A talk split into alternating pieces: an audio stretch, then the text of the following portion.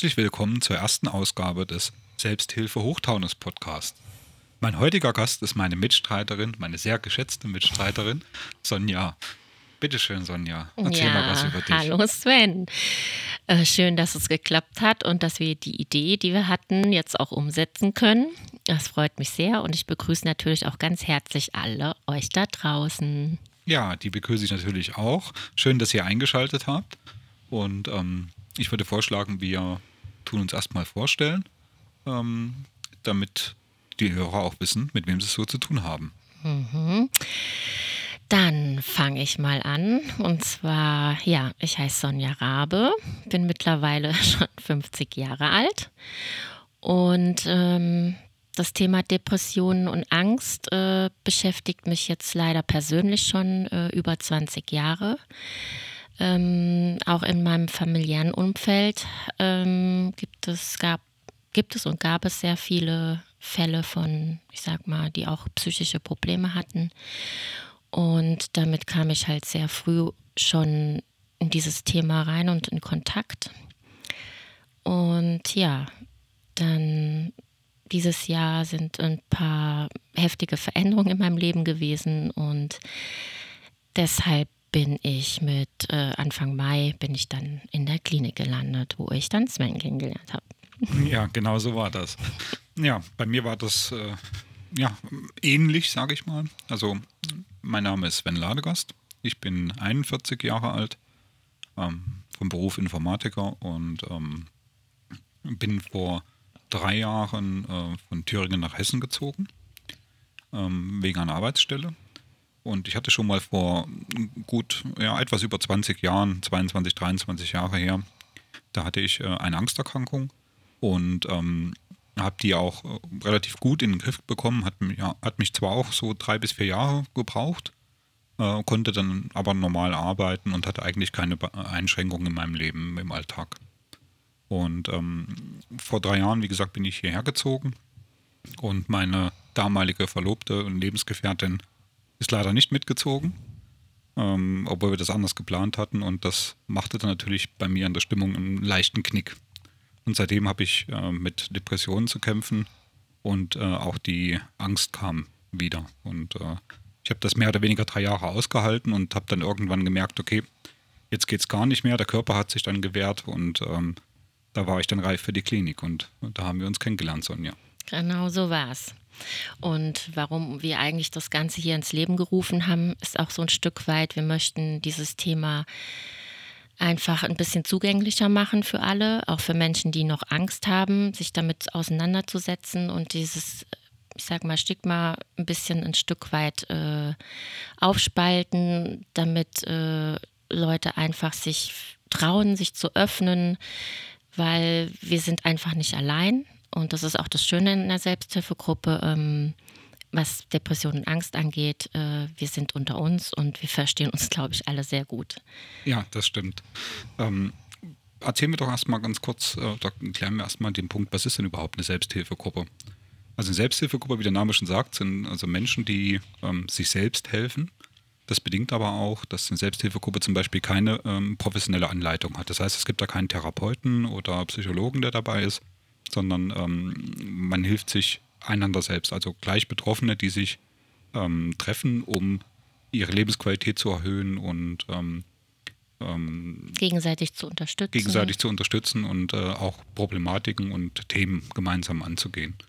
Oder einfach auch ähm, über, über gewisse Dinge zu reden, wie es einem geht Genau, das kann schon sehr, sehr hilfreich sein. Also jedenfalls mache ich diese Erfahrung ähm, und ich glaube, wir machen die alle. Also es, jedenfalls habe ich das Gefühl, dass alle sehr gerne mit dabei sind. Das freut mich sehr.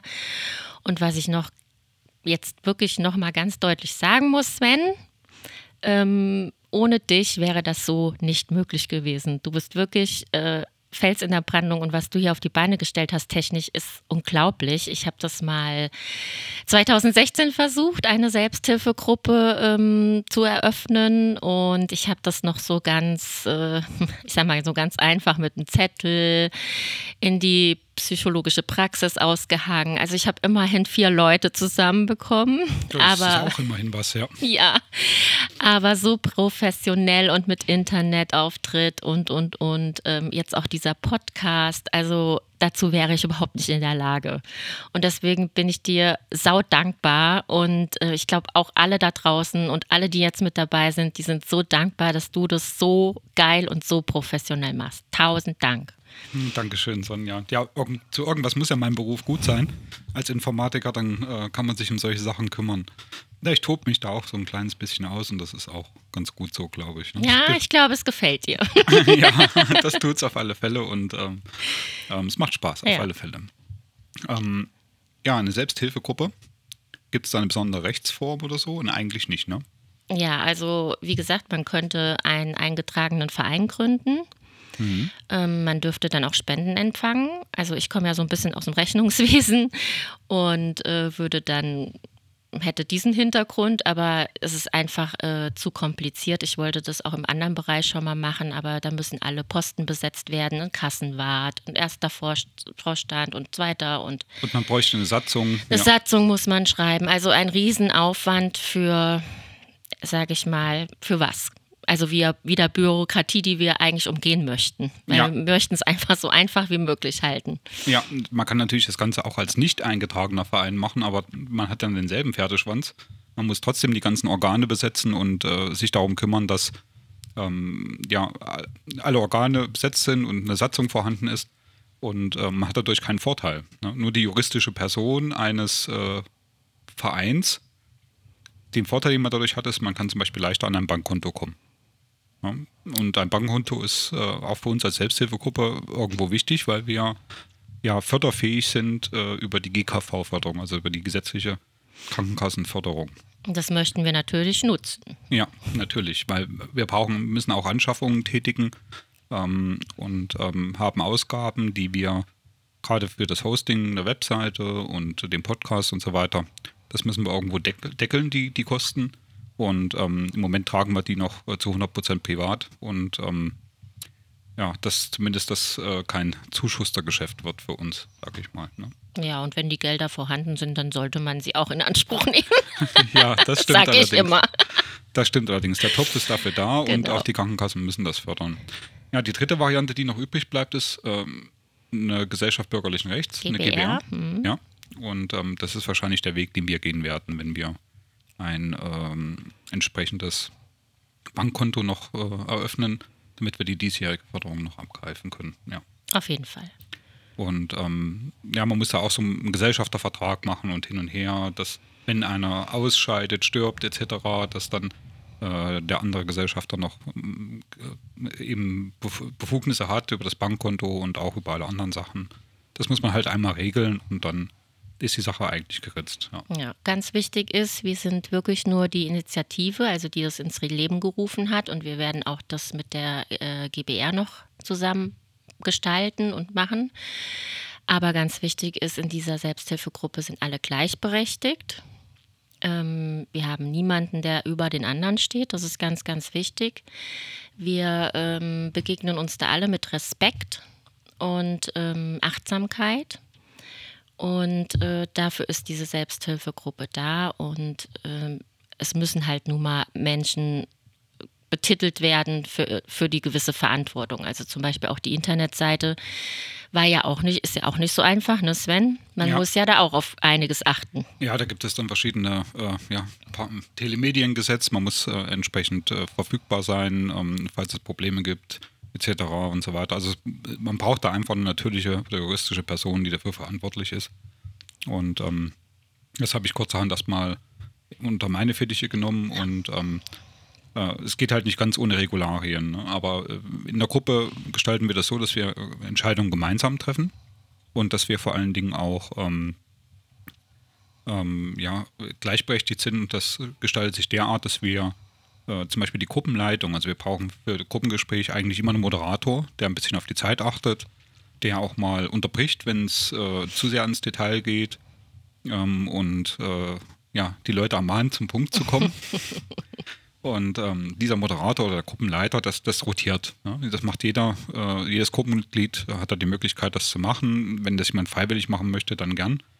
Ähm, es gibt da eine goldene Regel bei uns, keiner macht das zweimal nacheinander. Hm, aber öfter kann es schon stattfinden. Und wenn jemand absolut nicht in sich in der Lage fühlt oder findet, dass er das machen kann, dann wird er natürlich auch nicht gezwungen. Nein, das ist klar. Zwingen tun wir hier niemanden. Nee. Ja. Und ähm, die äh, genauso handhaben wir es auch mit dem, mit dem Gruppentelefon. Wir haben ein Telefon, was, äh, dessen Telefonnummer auf der Internetseite angegeben ist. Das heißt, wenn man sich telefonisch über unsere Selbsthilfegruppe informieren möchte, dann ist dieses Telefon ähm, natürlich äh, erreichbar, üblicherweise zwischen 9 und 21 Uhr täglich. Und ähm, auch dieses Telefon wird wöchentlich an jemand anders weitergegeben, auch mit der goldenen Regel. Keiner hat das zwei Wochen nacheinander. Richtig, eigentlich ja. Eigentlich. ja, wir hatten schon mal die Ausnahme. Also Ausnahme bestätigen immer ein bisschen die Regel, ne? Ja, wir versuchen da aber drauf ja, zu achten. Ja, auf jeden Fall. Ja, es, es, hat auch was damit zu tun, wir sind ja alle mehr oder weniger ein bisschen angeschlagen auch. Mhm. Und ähm, wir müssen eben auch wissen, wo unsere Grenzen sind und wir müssen uns auch abgrenzen. Und da ist es ganz wichtig, dass wir ähm, auch die Aufgaben ein bisschen verteilen. Dass sich keiner äh, überfordert fühlt und ähm, dass die, äh, ja, dass man ständig diesen, diesen Druck hat, ich muss jetzt ans Telefon gehen oder ich muss jetzt die Gruppenleitung wieder machen, ähm, dass das Gefühl nicht aufkommt. Ja, da fällt mir gerade ein, ich glaube, ich hatte das Telefon. Ja, ich glaube, das hast du. Das hast du aber nicht mit, ja? Sonja. Ja, da sieht man wieder, ähm, also ich nenne es jetzt nicht Überforderung, aber ich bin da echt, also ich bin ja eh nicht, wie viele bestimmt schon mitbekommen haben, der Handy-Freak. Und dann habe ich auch noch zwei Handys, holla, die Waldfee. Das ist für mich schon eine Riesenherausforderung. Aber keine Angst, das ist irgendwo. Solange es nicht weggekommen ist, alles gut. Ja, ich, ich gehe davon aus, dass dann heute mal wieder die Regel gebrochen wird und das Telefon genau. zwei Wochen lang. Deswegen habe ich das gerade gesagt. Wir müssen, Bei dir ich, bleibt. Genau. Ich glaube, das müssen wir jetzt so machen. Ja, das ist aber nicht schlimm. Ja, ja Ausnahmen bestätigen der Regel, genau. da hast du genau. allerdings recht. Ja. Genau. Ja, ähm, du hattest vorhin schon gesagt, dass du schon vor vielen Jahren ähm, die, die Idee hattest, eine Selbsthilfegruppe zu gründen. Kannst du sagen, wann das ungefähr war? Ja, also wie gesagt, das war 2016 und zwar war ich da, kam ich da aus der Reha. Es war eine Berufsreha, da war ich auch sechs Wochen und ähm, danach wusste ich wirklich gar nichts, weil ich habe, ich war über 20 Jahre im Rechnungswesen und habe mich da eigentlich auch mehr oder weniger durchgequält. Also ich sag mal, es war nicht mein Traumjob, ähm, war halt zum Geldverdienen da und, und ich stand quasi ganz, sage ich mal, vom Nichts. Also ich wusste nicht, wie es weitergeht, ich wusste nicht, was ich machen soll. Und da kam mir die Idee, ich war in psychologischer Behandlung in der Praxis, in der ich heute auch wieder bin. Und äh, da kam mir die Idee mit der, mit der Selbsthilfegruppe und habe gedacht, ach, es tut vielleicht gut, wenn man einfach seinesgleichen trifft, einmal die Woche und ähm, sich gegenseitig unterstützt. Und ähm, ja, das war die Idee. Und wie gesagt, vier Leute habe ich zusammenbekommen, aber es war nicht so ein richtiges regelmäßig Treffen wie hier jetzt in den schönen Räumlichkeiten in Wehrheim, sondern wir, ich habe mich mal mit dem getroffen oder mit dem und oder mal zu dritt und aber es war halt man kann jetzt nicht von Selbsthilfegruppe sprechen. Ah, okay, das waren also mehr oder weniger Bekanntschaften, die sich über dieses Gesuch gefunden haben Richtig. und dann habt ihr euch ausgetauscht und ähm, wie lange ging das ungefähr? Mhm. Also mit einer Person bin ich sogar noch im ganz engen Kontakt. Und die zweite Person, ähm, ja, das ist so nicht mehr ganz so eng, wie es war, hm. aber auch noch im Kontakt, ja. Und die dritte Person ist quasi ganz weg. Hm, also ist es nach einer gewissen Zeit quasi ja. ein bisschen im Sande verlaufen. Genau. Und das hoffe ich mir natürlich hier nicht. Nein, also im Moment sieht es äh, ganz im Gegenteil da, ja. dazu aus, ja. ja. Ähm, wir haben die Idee, hattest du quasi nochmal vorgeschlagen, wo wir in der Klinik waren. Genau. Ich kann genau. mich noch erinnern. Wir genau. saßen auf dem Balkon. Ja.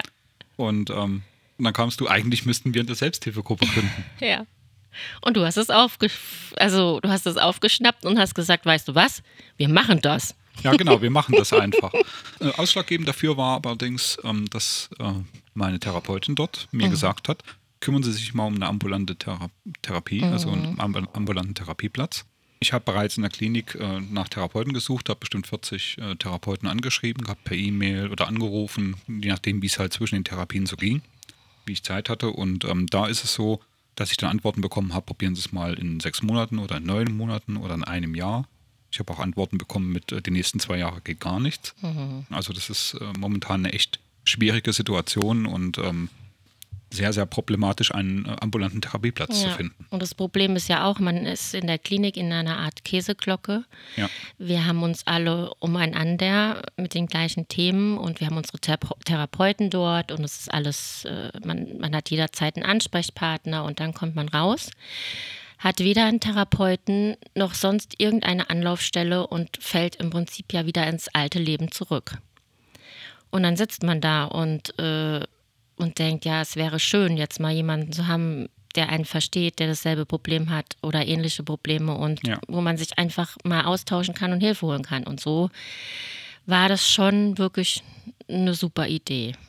Ja, nicht nur das, dass man sich auch Hilfe holen kann, sondern dass man auch ähm, irgendwo eine Anlaufstelle auch ja. hat. Ja, weil viele äh, sind nach der Klinik nach Hause gekommen und ähm, die Depression ist ja eine Krankheit, die sich üblicherweise durch ähm, ja, durch äußere Umstände quasi mehr oder weniger manifestiert. Und ähm, ich nehme auch noch einen Schluck. Mhm.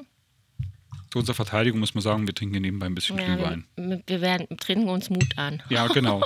Für die erste. Für die erste Folge trinken wir uns Mut an, genau. Und die Flasche ist schon leer. Ja. Wir sind gerade mal bei 17 oh Minuten. Hm. Mhm. Das nächste Mal zwei Flaschen, Sonja. Ja. Prost.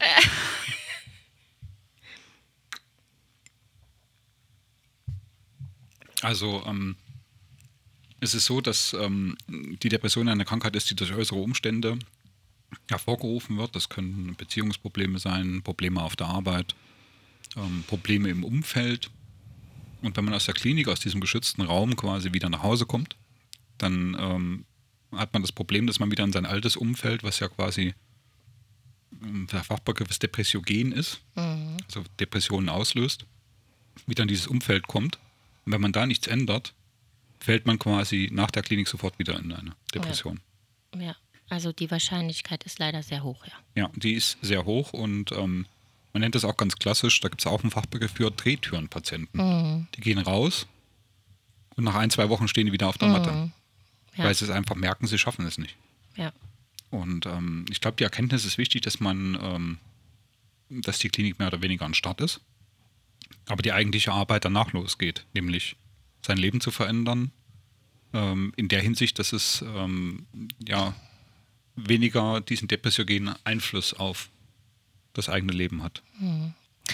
Ich sage mal, ja, das mit den äußeren Einflüssen, das sehe ich auch so, aber ähm, ganz oft, was wir ja auch in der Klinik gelernt haben, und ich war auch schon 2013 in der Klinik, ist natürlich, dass es sehr oft, ähm, ich sag mal, einen inneren Schaden gibt, einen seelischen Schaden gibt und ja. die äußeren äh, Dinge, die dann auf einen einwirken im alltäglichen Leben, ich würde sagen, die triggern diesen wunden Punkt.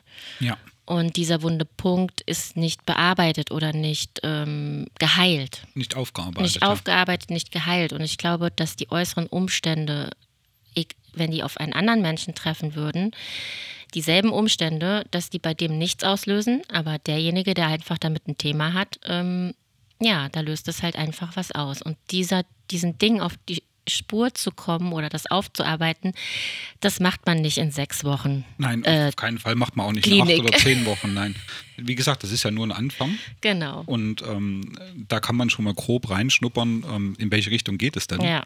Und die eigentliche Arbeit fängt danach an, nämlich in der ambulanten Therapie. Absolut. Und ähm, Menschen, die damit nicht so sehr viel zu tun haben, die sagen, ja was denn, du warst doch jetzt sechs Wochen in der Klinik, also pff, muss doch jetzt irgendwie, es, es, geht doch jetzt weiter und äh, also die behandeln das. Du bist ja wieder gesund. Ja, du bist ja wieder gesund.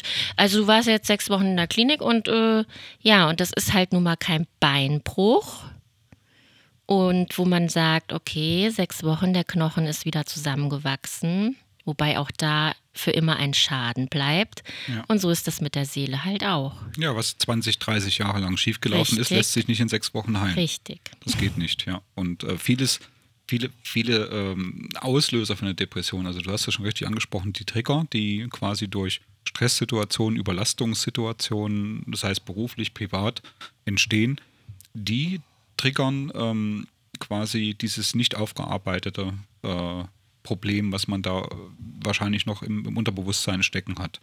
Und ähm, es ist so, dass, dass ähm, die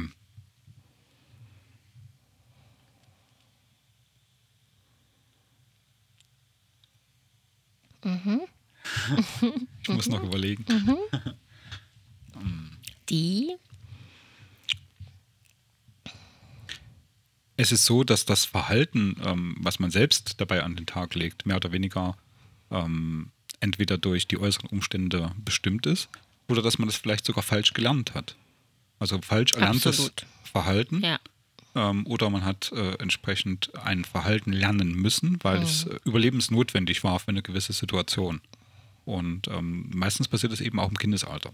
Absolut. Also richtig, das ist, ähm, ich bin ja dann später äh, vom Rechnungswesen in die Kindertagespflege und habe Kinder im U3-Bereich betreut und hatte dann mal eine ganz völlig andere Sicht auf äh, Kinder, wie rein emotional und Gefühlswesen das sind.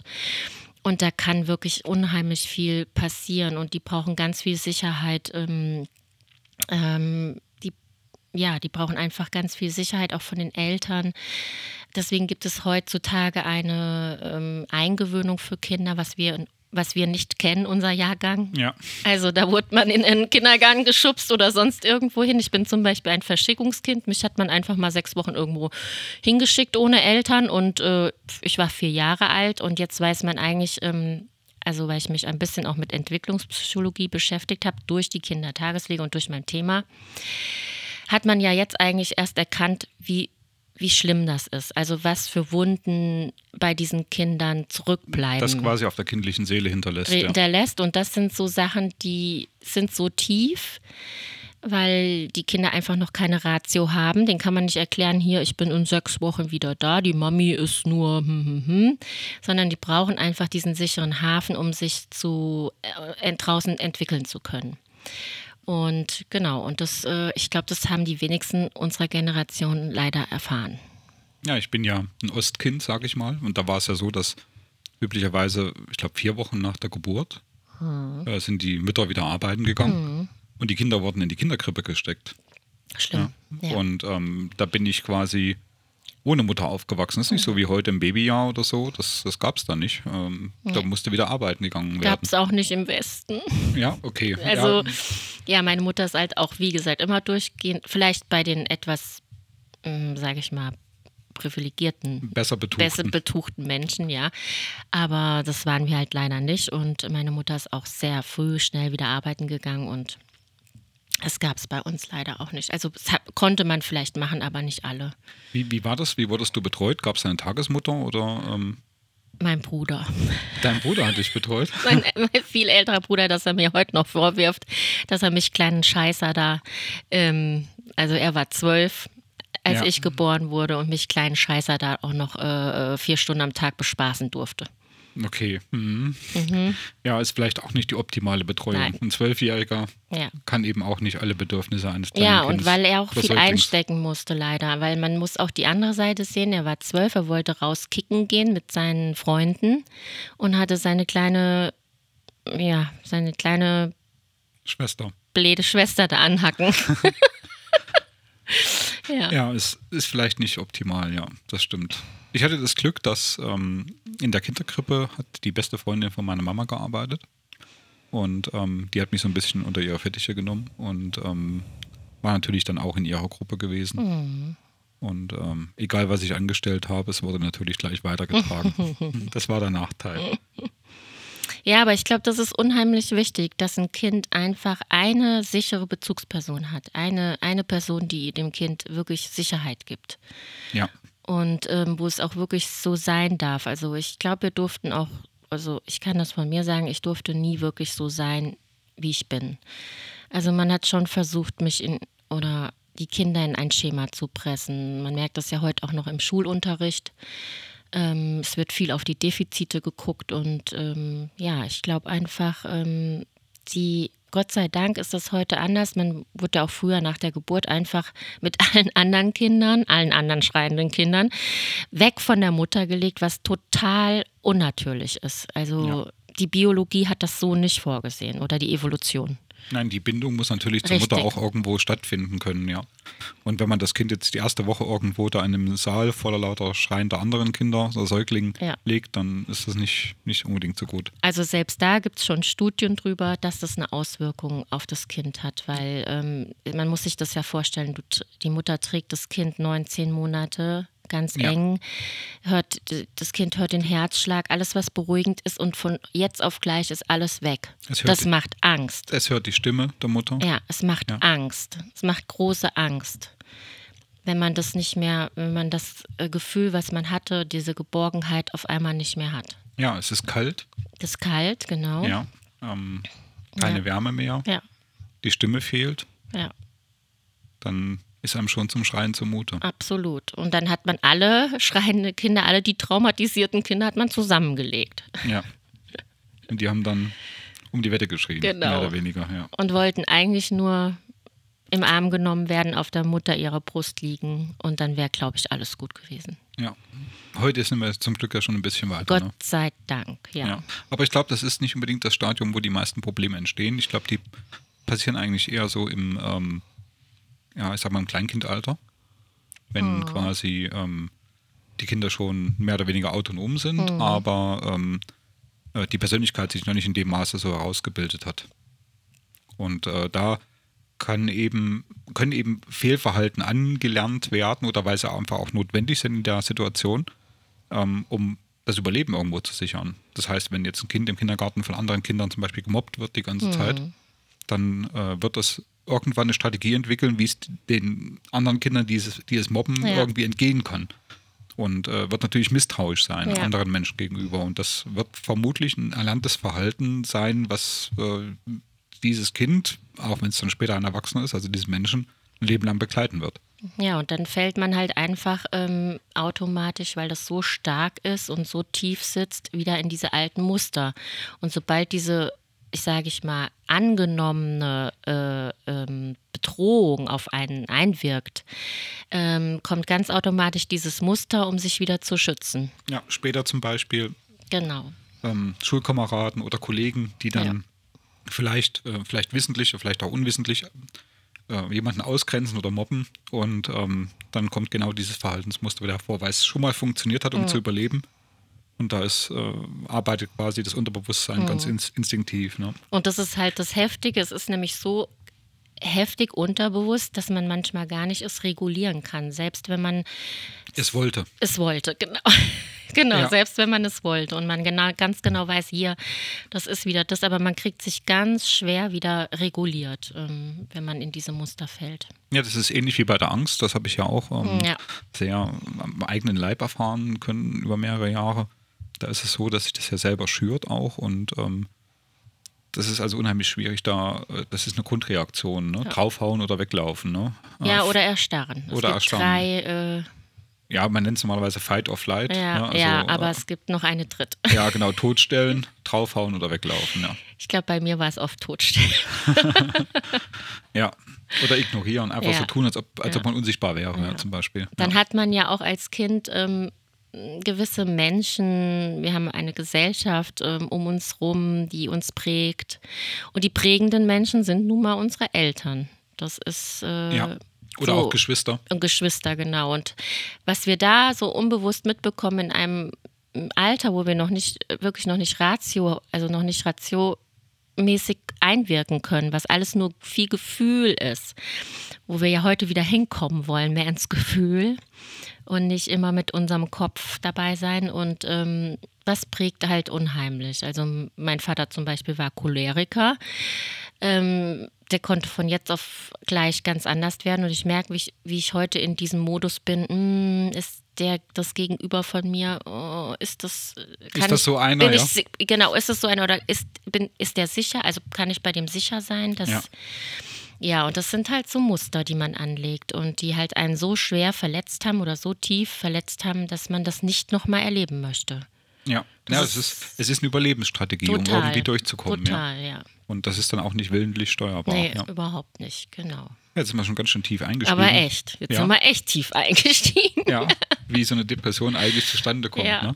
Also üblicherweise liegen die Ursachen nicht da, wo man sie direkt vermutet. Richtig. Ne? Also es gibt ja ganz klassisch den Begriff der Überlastungsreaktion. Das hat auch mein Hausarzt zum Beispiel auf den ersten Krankenschein geschrieben. Hm. Belastungsreaktion ist äh, eine Überlastung. Das kann eine emotionale Überlastung sein. Das kann eine äh, Überlastung sein. Ähm, man fühlt sich überlastet, aber das ist gar nicht, äh, die, die, die Aufgabe, die von einem gefordert wird, ist gar nicht so, dass man sich über, davon überlastet.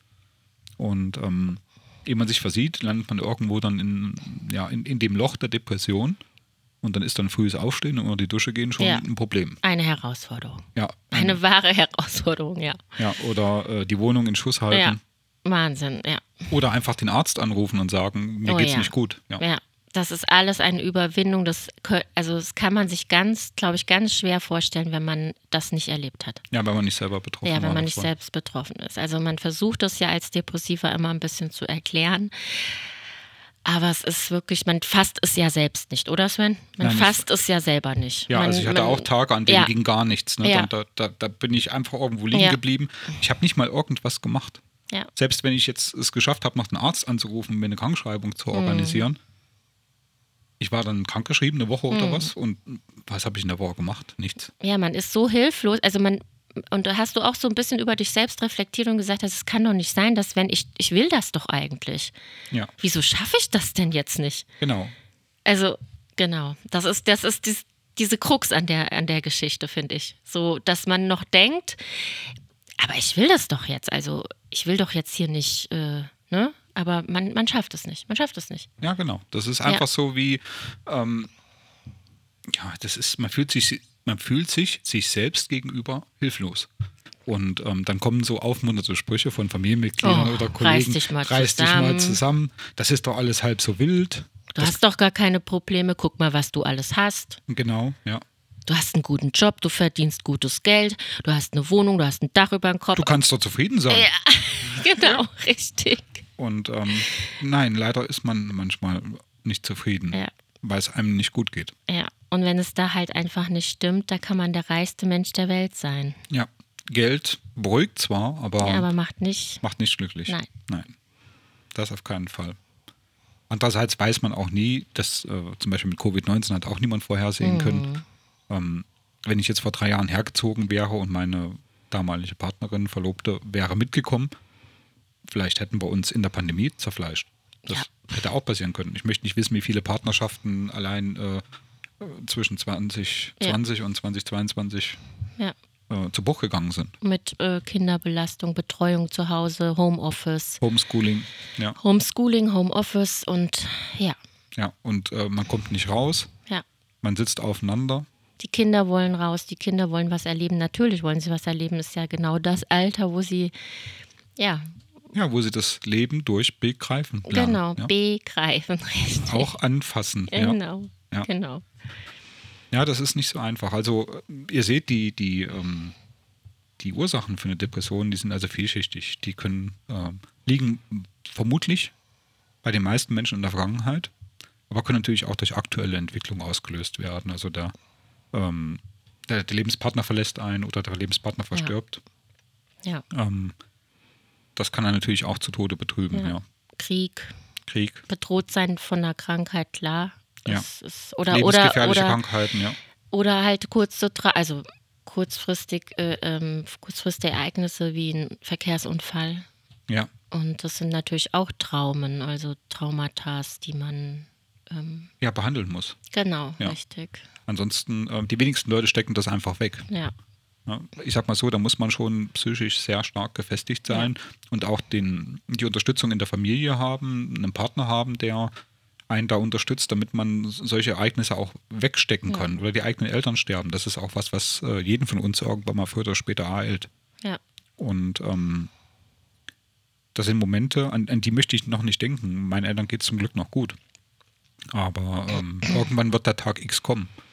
Und ähm, ja. ich hoffe, er kommt später als früher.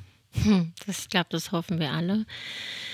Aber das ist halt wenigstens so noch regulär der Lauf der Zeit. Ich sag mal, eigentlich sollten die Eltern vor den Kindern sterben, aber es gibt natürlich auch umgekehrte Fälle. Ne? Ja, das stimmt, ja. Und ich glaube, das ist mit das Schlimmste, als Elternteil ein Kind zu Grabe zu tragen, ja. egal ob es ein Säugling ist ja. oder 17 Jahre alt, 18 ja. Jahre alt oder 35 Jahre alt. Das ist nicht so, das hat die Evolution einfach nicht so gewollt oder die, die natürliche Biologie nicht so gewollt, ja. Ja, gut, aber das, ähm, ich glaube, früher gab es also wenn wir jetzt mal so ein bisschen in Richtung Höhlenmensch zurückdenken, ja, ja, auf jeden da gab Fall. es sicherlich mehr tödliche Unfälle als mhm. heute. Ne? Ja. Das muss man mal davon absehen. Ja. Ne? Was man vielleicht noch zur Depression so sagen kann, ist, dass es ja, ähm, was viele Leute nicht wissen, die denken, ja, da ist man ein bisschen betrübt und nein, es ist leider nicht. Ähm, man ist nicht nur ein bisschen betrübt, mhm. es ist also im Großen und Ganzen, ist es mehr oder weniger auch ein chemisches Ungleichgewicht mhm. im Gehirn. Und ähm, da sind sich die Wissenschaftler aber noch nicht ganz einig, ob dieses chemische Ungleichgewicht ähm, durch die Depression hervorgerufen wird oder ob das chemische Ungleichgewicht die Ursache für die Depression ist, also so Henne-Ei-Problem. Mhm. Und ähm, vielleicht gibt es sogar beides. Ne? Vielleicht gibt es auch beides, es ist sich gegenseitig ja. bedingt, ja, das kann ja. auch sein. Und deswegen kann man mit Antidepressiva das recht gut behandeln, indem man dieses chemische Ungleichgewicht mhm. wieder ähm, sage ich mal, in mehr oder weniger geordnete Bahnen lenkt. Ja, Gott sei Dank, weil man muss sich eigentlich erstmal in den Zustand bringen, überhaupt wieder aufnahmefähig zu sein. Und wenn man in einer schweren Depression steckt, ähm, da bringt Therapie eigentlich nicht wirklich, also bringt vielleicht schon was, aber man kann gar man ist gar nicht äh, kräftemäßig so dabei, dass man das übersteht. Und mit diesen Antidepressiva kommt man wenigstens in eine Phase, sage ich mal, wo man wieder einigermaßen ähm, ja, therapiefähig wird. Ja. Therapiefähig wird, genau. Ja. Genau, du sagst das. Ja, schön. also das so, ist, genau. das ist, ja. glaube ich, auch ganz wichtig und ähm, das war auch der ausschlaggebende Grund für mich zum Beispiel zu sagen, ich nehme Antidepressiva, weil ich habe, ähm, oder ich hatte zu dem Zeitpunkt der Klinikeinweisung eine schwere Depression oder eine schwere Episode, sage ich mal. Also ähm, man sagt jetzt, Depression ist eine episodisch verlaufende Krankheit, also da geht es einem auch mal besser und auch wieder schlechter. Also man redet dann von den, ähm, von den ähm, äh, entsprechenden. Wie Intervalle. Also ja, wie Intervalle sind es, genau, ja. ja. ja. Aber es kommt auch auf die Art der Depression drauf an. Es gibt natürlich auch ähm, bestimmte Typen, die ähm, zum Beispiel Dysthymie oder Dysthymia, das ist, ähm, da hat man quasi eine leichte Depression, aber über mehrere Monate, Jahre hinweg. Und äh, man kommt da gar nicht so wirklich raus. Ähm, schwere Depression, wo man quasi ein richtiges emotionales Tief hat, es interessiert einen nichts mehr, man hat keine mm. Freude an nichts mehr. Man hat keinen Antrieb mehr. Das war das größte Problem, was mm. ich hatte. Ja. ja. Ich hatte keinen Antrieb zu nichts und ähm, das war schon ähm, schwierig, sag ich mal. Und die Antidepressiva, die helfen schon, um mm. aus, diesem, aus diesem Loch rauszukommen, mm. um, um dann auch die Energie und Kraft für, für eine Therapie zu haben, ja. ja. Und auch, ich sag mal, auch deswegen machen wir den Podcast. Wir möchten einfach auch es wird früher ja sehr wenig überhaupt über Gefühle oder, oder ja, über solche Sachen wurde einfach nicht gesprochen. Also ich kenne es nicht, ähm, dass da so offen drüber gesprochen wurde, wie wir das jetzt tun. Und wir möchten da einfach ein Stück weit auch aufbrechen, ne? Das ja. ein bisschen aufbrechen und sagen, komm, also warum denn nicht? Wir sind alles nur Menschen. Ja, natürlich. Und das muss man sich auch immer sagen. Dieser ja. Spruch, wir sind alles nur Menschen oder ja. das sind alles nur Menschen, der ist äh, ganz praktisch. Auch wenn ja. dann mal jemand gegenübersteht und der gerade Stress hat und ähm, einem vielleicht eine flapsige Antwort gibt, der eigene Chef, der Kollege oder wer auch immer, mhm. ähm, da muss man sich auch mal kurz durchatmen und sagen, okay, ist auch nur ein Mensch. Ja. Der hat gerade auch ein bisschen viel zu tun. Und ähm, das kann auch sein, dass er gerade auch an seiner persönlichen Leistungsgrenze ist. Genau, also es ist leider auch ähm, bei Menschen mit Depressionen dann ganz, dass, dass in dem Moment auch sehr viel die Menschen auf sich beziehen. Ähm, ja. Und das muss man echt auch lernen, dass nicht, also ja, dieses Selbstwert, ne? Aber da wollen wir ja auch mal einen eigenen Podcast drüber machen. Ja, Selbstwert ist ein, ist ein ganz großes ja. Thema, was ähm, bei Depressionen, also ja. das ja. Äh, man zweifelt ja an sich selbst Total, und ähm, dadurch macht man sich selbst auch unter Umständen Schuldvorwürfe. Und äh, diese Schuldvorwürfe, äh, die tragen nicht gerade dazu bei, dass der Selbstwert steigt, sondern der, der genau. sinkt dann eigentlich. Und ähm, das ist halt äh, schon sag ich mal, so ein kleiner Teufelskreis, der Total. sich irgendwo selbst ernährt, ja. ja. Weil man denkt, okay, ich bin jetzt, wie, warum bin ich denn jetzt so am Boden? Ich schaffe ja gar nichts mehr und natürlich ist das nicht förderlich fürs Selbstwertgefühl. Genau, ja. ja. Aber nochmal den Bogen zurückzuschlagen. Ja. ähm, zur Selbsthilfegruppe, Ja. ähm, um genau diese Situation, dass man wieder da reinrutscht in so ein Tief und ähm, dann wieder früh es nicht schafft, sag ich mal, ähm, den Schlafanzug auszuziehen und äh, im Bad sich unter die Dusche zu stellen und Ja. Zähne zu putzen und sich anzukleiden für den Tag, egal ob man was vorhat oder nicht, dass man da nicht mehr hinkommt, dass das äh, schwierig wird. Ähm, dafür haben wir eigentlich die Selbsthilfegruppe Genau. ins Leben gerufen. Ja. Weil wir beide nicht wollten, dass wir in diese Situation nochmal stecken, in der wir nichts machen können. Absolut. Und ähm, daraufhin kamst du mit der relativ fixen Idee, Ja. lass es uns doch, wir müssten eigentlich eine Selbsthilfegruppe Ja. gründen. Äh, Und gut, dass du das so ähm, abrupt aufgenommen hast und dann auch wirklich, bam, wir machen Ja. das jetzt. Genau, wir machen das jetzt. Ja, dann habe ich in der Ja. Klinik noch angefangen und habe schon die, die Webseite Sehr aufgesetzt. cool. Ja. Ja, und äh, alles dafür in die Wege geleitet. Und das war eigentlich meine Hauptaufgabe in den vier Wochen, die ich noch krankgeschrieben war nach der Klinik. Ja. Und ähm, ich wäre höchstwahrscheinlich in die tiefe Depression wieder abgesackt, wenn ich die vier Wochen einfach nur zu Hause gewesen wäre. Ja. Ja, aber weißt du, Sven, da sieht man auch wieder, wenn man mit Leiden, also wenn man mit Leidenschaft oder mit dem ganzen Herzen an irgendwas dabei ist, wie viel Energie einem das geben kann. Ne? Ja, das auf alle Es Fälle. wäre doch wunderschön, wenn alle Menschen ihre, ihr, ihr Potenzial entfalten könnten. Ja, Beruf kommt ja irgendwo auch von Berufung, Richtig, sich ja. berufen fühlen, ja. Das wäre eigentlich wunderschön, weil ich glaube, hier würden viele, also viel mehr glückliche Menschen rumlaufen. Ja, also ich glaube, es gibt eine Menge Leute da draußen, die ihren, ja, ihren Job, sage ich mal, jetzt, Ja. es äh, äh, ganz bestimmt Job, ähm, ihren Job nicht gut finden Ja. und äh, ihnen auch keinen Spaß oder keine Richtig. Freude bereitet. Ja, absolut. Und das ist sehr traurig, weil wir, ver ver wir verbringen unheimlich viel Zeit in unserem Beruf. Und Ja. das ist ein ganz großer Teil unseres Lebens. Und unser, diese Zeit lässt sich nicht aufsparen, sondern man lebt, lebt ja jede Sekunde, jede Minute. Und ähm, deswegen ist das so traurig, wenn es dann so für einen so sinnlos ist. Ja, das stimmt. Ähm, es gibt Leute, die akzeptieren das einfach. Ja. Und es gibt Menschen, die können das nicht akzeptieren. Ja. Also ich habe sehr darunter gelitten, dass ich dann hier alleine war. Ich hatte natürlich die Arbeit, das war erstmal prinzipiell kein Problem. Ich habe auch da ein bisschen sozialen Anschluss gehabt auf Arbeit, habe die Kollegen gehabt, ich verstehe mich auch mit den Kollegen sehr gut. Das ist also auch nicht das Problem, aber ich kam nach, ja, nach zehn Stunden irgendwann abends nach Hause, setzte mich in meine Wohnung und ja, Ja. da hatte ich niemanden. Ich konnte das Telefon in die Hand nehmen, meine Eltern anrufen oder Freunde anrufen, aber das war's dann auch. ja. Und ich hatte aber niemanden da. Und gerade wenn man mal Momente hat, in denen es einem schlecht geht, wie zum Beispiel erkrankt ist, wenn man krank ist Ja. zum Beispiel, dann ist es äh, ganz schwierig, das, äh, das alleine zu bewältigen. Absolut. Da kann man schon an seine Grenzen kommen. Ja, total. Und ähm, anders ist es, oder es gibt auch den Fall, wo man einfach ähm, im Job so viel gibt, obwohl es nicht äh, die eigene Erfüllung ist. Also ich meine, ich rede ja jetzt hier auch nicht, mein Gott, man muss ja nicht jeden Tag, jeder Job hat seine Höhen und Tiefen. Ja, natürlich, ja. Aber wo man so erschöpft nach Hause kommt, dass man, also bei mir war es so, ich hatte Freunde, also ich Ja. habe sie immer noch, Gott sei Dank, aber ich hatte Freunde, aber ich hatte keine Energie mehr für die Freunde und das war auch sehr traurig. Ja, Das ist auch schlimm. Also das ist im Prinzip, weißt du, du machst, also das ist auch schlimm, weil eigentlich hast du dann auch nichts.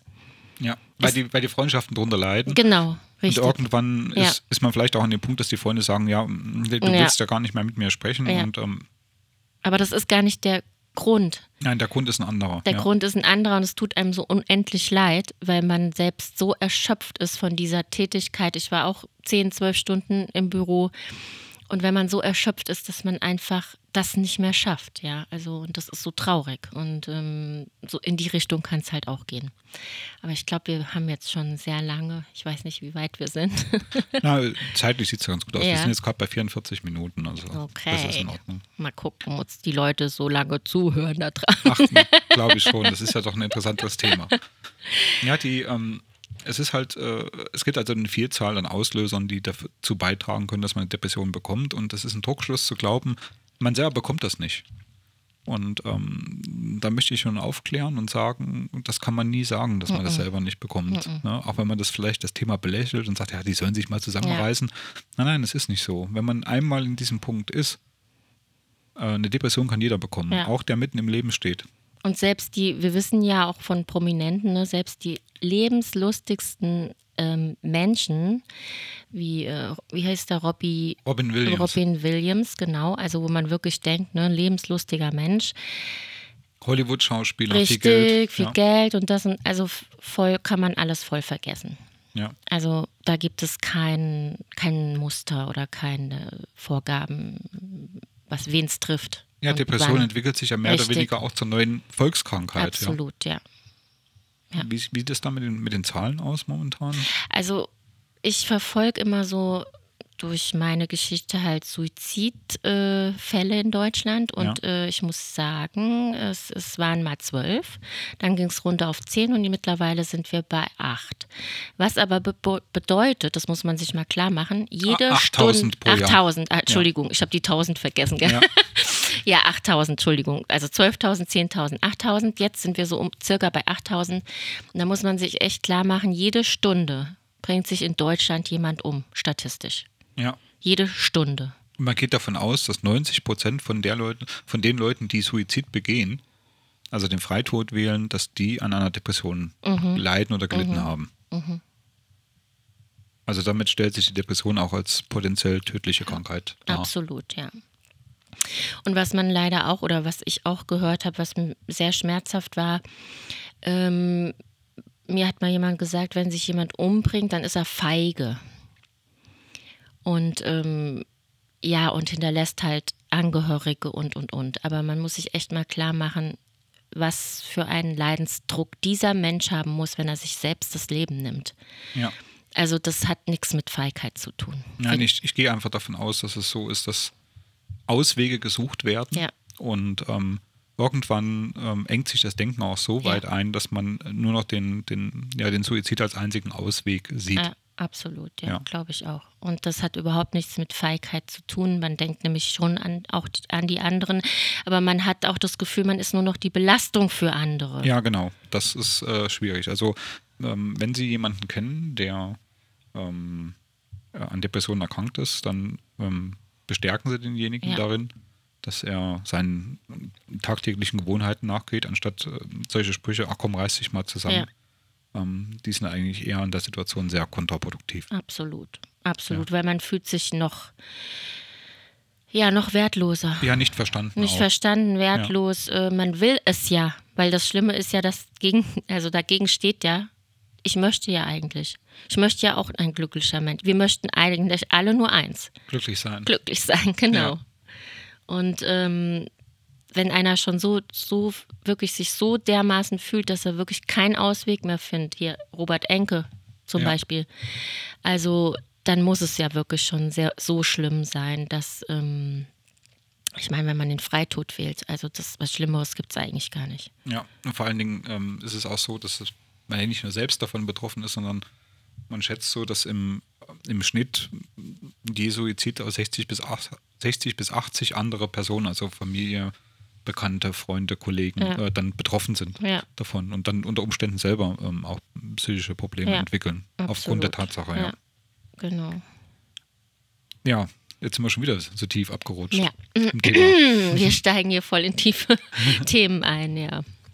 Ja, die Selbsthilfegruppe. Genau. Ja, also nach der Erfahrung, dass ich ähm, diese ähm, Antworten bekommen habe von den Therapeuten, dass das halt ein halbes Jahr oder ein Jahr oder noch länger dauert, habe ich gedacht, oh, du musst irgendwas tun. Und äh, deswegen war die Idee gar nicht schlecht von dir, Sonja. ähm, weil ich sehe das irgendwo auch als Stück weit Selbstverteidigung. Ja, absolut. Ja, weil ähm, wenn ich die Selbsthilfegruppe nicht gehabt hätte, auch wenn sie zu dem Zeitpunkt noch nicht wirklich existent war, aber ich habe dafür gearbeitet, ich habe die Webseite erstellt Ja. und ähm, musste ja ein bisschen rumtelefonieren und so. Ich glaube, wenn ich das nicht gehabt hätte, dass ich was zu tun habe, dann wäre ich wieder abgerutscht. Ja. Und ich glaube, ähm, das war auch ganz gut. Ich kann mich noch sehr gut daran erinnern, als äh, wir den ersten Vororttermin hier hatten. Muss ich da wirklich Ja, ich mitkommen? bin ein kleiner Angsthasi. ja. Eigentlich will ich ja, nicht. Ja, aber ich, ja, das ist gut. Auch das, Sven, wenn, wenn, ne, das ist gut, dass du mich da mitschleifst, habe ich dir ja gesagt. Ja. Ähm, weil ich da aus meiner Komfortzone rauskomme, weil ich eher so, ach nee, und im Hintergrund und ich kann ja mal einen schönen Artikel schreiben oder so, aber, aber so im, also mich fragen und so face to face und ne, das war so alles. Äh, äh, oder Interviews geben. Oh, ja, genau. So wie jetzt gerade. Ja, genau. Also das ist so alles sehr schwierig, weil da ist so ein gewisses, ähm, also ich glaube, da ist eine gewisse Schamerfahrung, nicht durch, direkten, durch direktes Mobbing, aber so eine frühkindliche Schamerfahrung und äh, das ist halt auch so ein altes Muster, was mich begleitet und was mich eigentlich ähm, ja, was heißt ärgert? Ärgert ist das falsche Wort, aber ähm, woran ich arbeiten möchte, weil also so. Ja, es schränkt dich ja ein in deinen Genau, es schränkt mich total ein, richtig. Es schränkt ja. mich total ein. Deswegen habe ich immer gesagt, ich bin dir dankbar, wenn du mich damit hinschleifst. Das habe ich dann auch gemacht. Genau. Ja, ja das ging eigentlich ganz schnell. Ja. Ähm, ich glaube, innerhalb von zwei Wochen mhm. hatten wir hier die Räumlichkeiten. Mhm. Wir sind hier äh, im Mehrgenerationenhaus in Wehrheim zu finden. Und zwar jeden Donnerstag äh, um 19.30 Uhr bis 20.45 Uhr ähm, machen wir hier Gesprächsgruppe. Ähm, die Besonderheit ist, man kann sich online dazuschalten. Man braucht nur bei uns auf die Webseite zu gehen. Mhm. Und ähm, kann dann da direkt Online-Teilnahme anklicken und schon ist man dabei.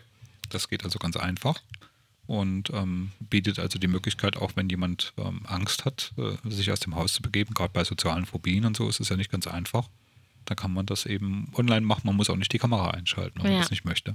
Ja, und das ist echt perfekt, weil da kann man immer so kleine Schritte, Menschen, die einfach kleine Schritte brauchen, können ganz kleine Schritte auch hier machen.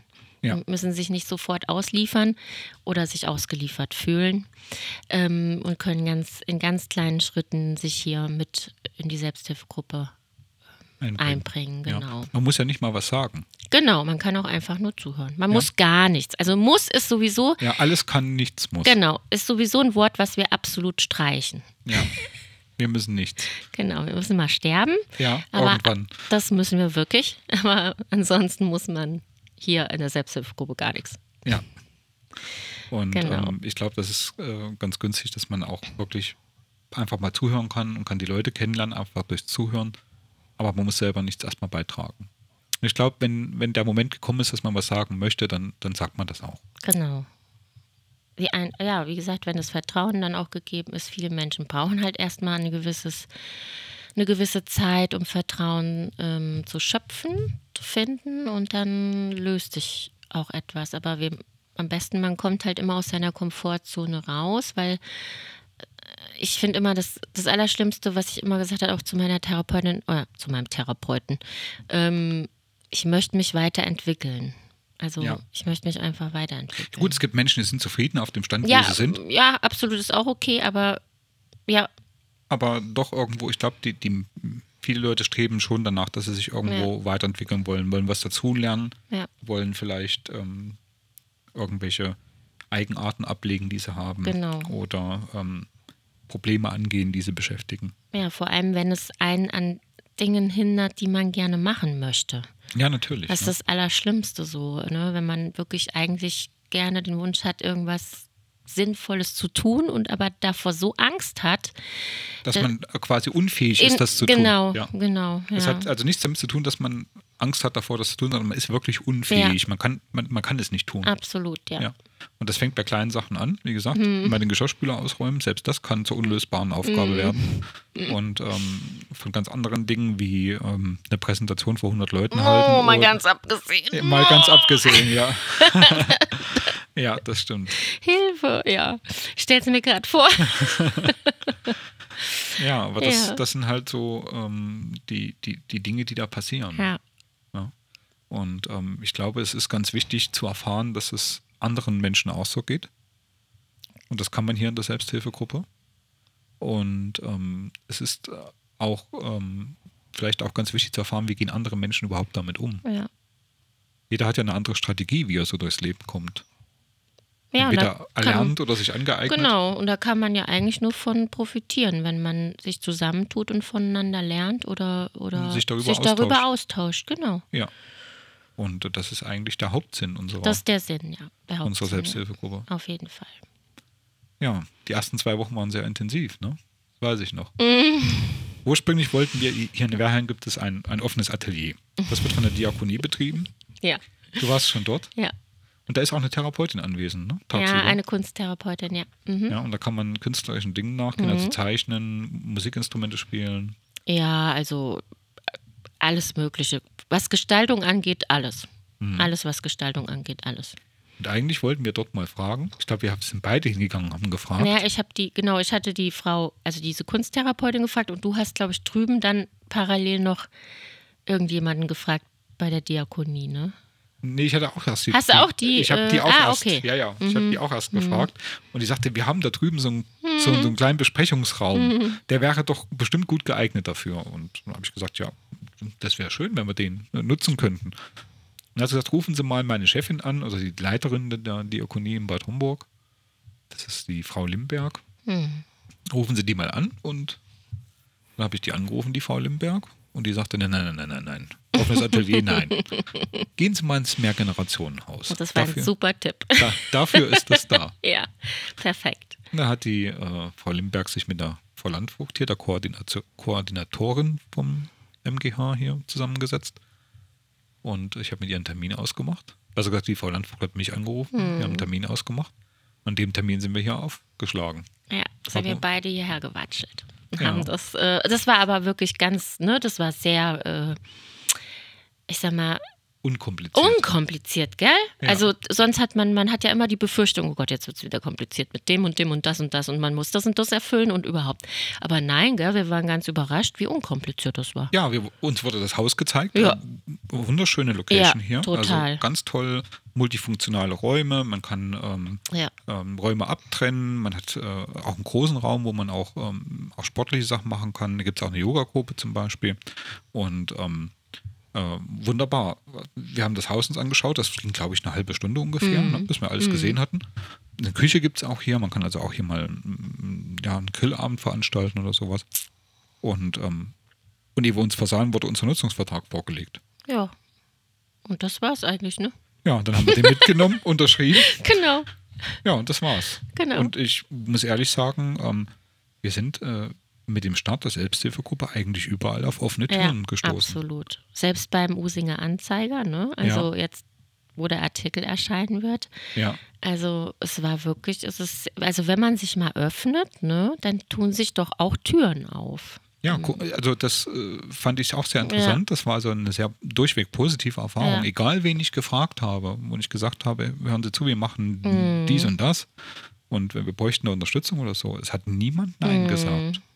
Ja, Und ähm, das, das finde ich also sehr bemerkenswert. ja, auf jeden Fall. Und dann merkt man auch erstmal, wie viele Menschen doch damit auch mal zu tun hatten, ne? Ja. In jeder Ebene. Wir wurden, glaube ich, ähm, wann war das? Wir haben im Anfang Juli haben wir, ich glaube der 4. Juli war das. Ja, der 4. Juli. Am 4. Juli haben wir die Idee gehabt, oder hast du besser gesagt die Idee gehabt mit der Selbsthilfegruppe? Ja, Ja, weil am 5. bin ich entlassen worden, glaube ich. ich weiß, das war kurz vorher, ja. Okay. So, und ich wurde am 12. entlassen. Ah, ja, so, okay. und ähm, ich weiß, dass ich nach die zwei Wochen richtig äh, Gas gegeben habe mit der Webseite und allem. Ja. Und äh, die Webseite stand ja schon mehr oder weniger. Ja, ja, ja, ja, bis, ja. Wo wir dann hier aufgeschlagen Ja, waren. Ja. Und am 11.8. haben wir unser erstes Gruppengespräch abgehalten. Nein, das ist nicht ganz korrekt. Das erste offizielle war da am wir, ja 11.8. genau. Wir hatten noch mal. Wir hatten noch äh, eine Woche vorher. Jetzt muss ich mal ganz kurz schauen, welcher, welcher äh, Termin das war. Ich nehme jetzt mal den Computer zur Hilfe.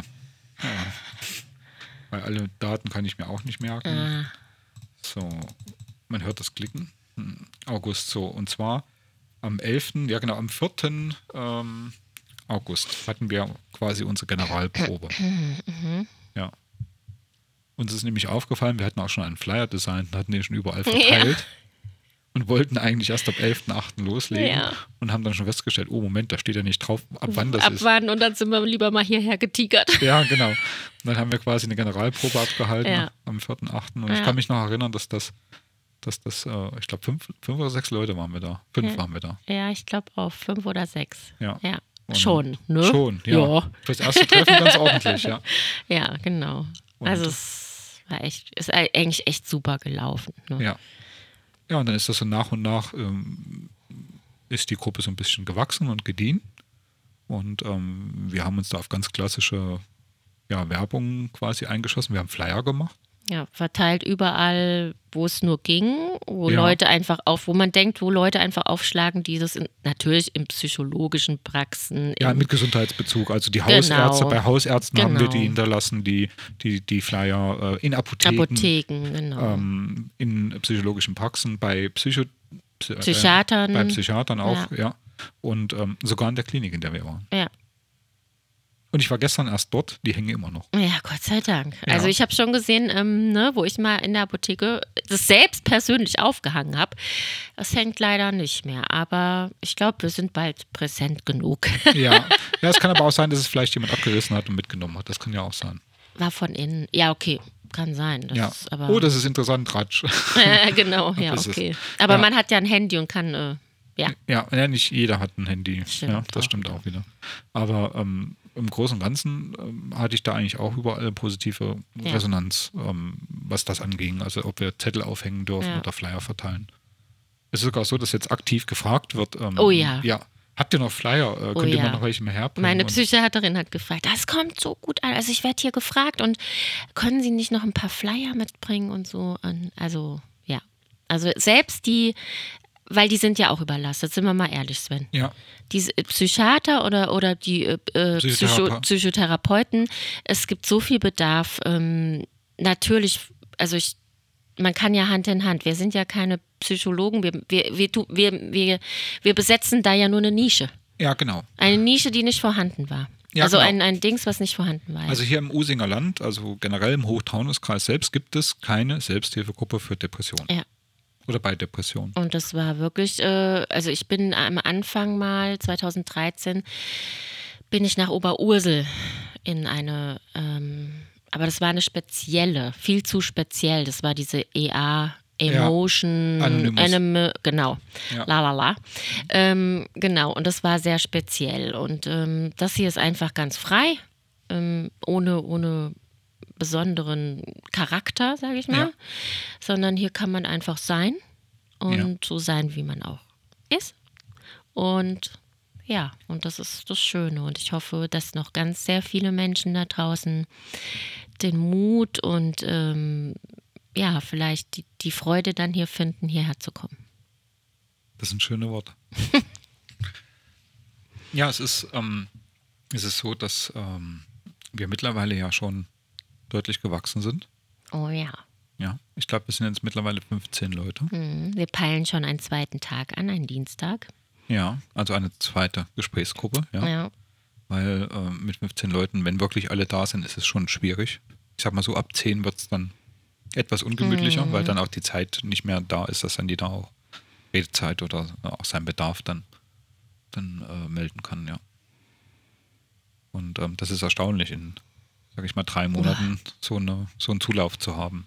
Ja, aber wie gesagt, Sven, ich muss nochmal sagen, du hast es auch extrem möglich gemacht.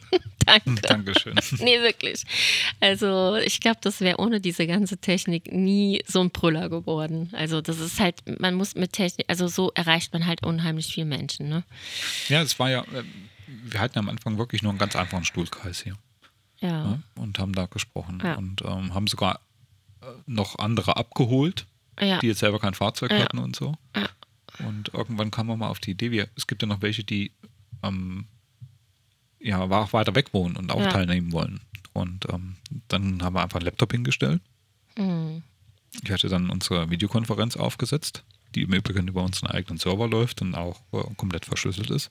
Mhm. Also da gingen keine Daten in Richtung äh, USA oder äh, sonst wohin, sondern die bleiben ähm, da quasi komplett in unserer Hand. Und dann haben wir das erste Mal online gemacht. Noch mit dem Laptop auf dem Tisch. Und wer weiß, was uns noch alles einfällt.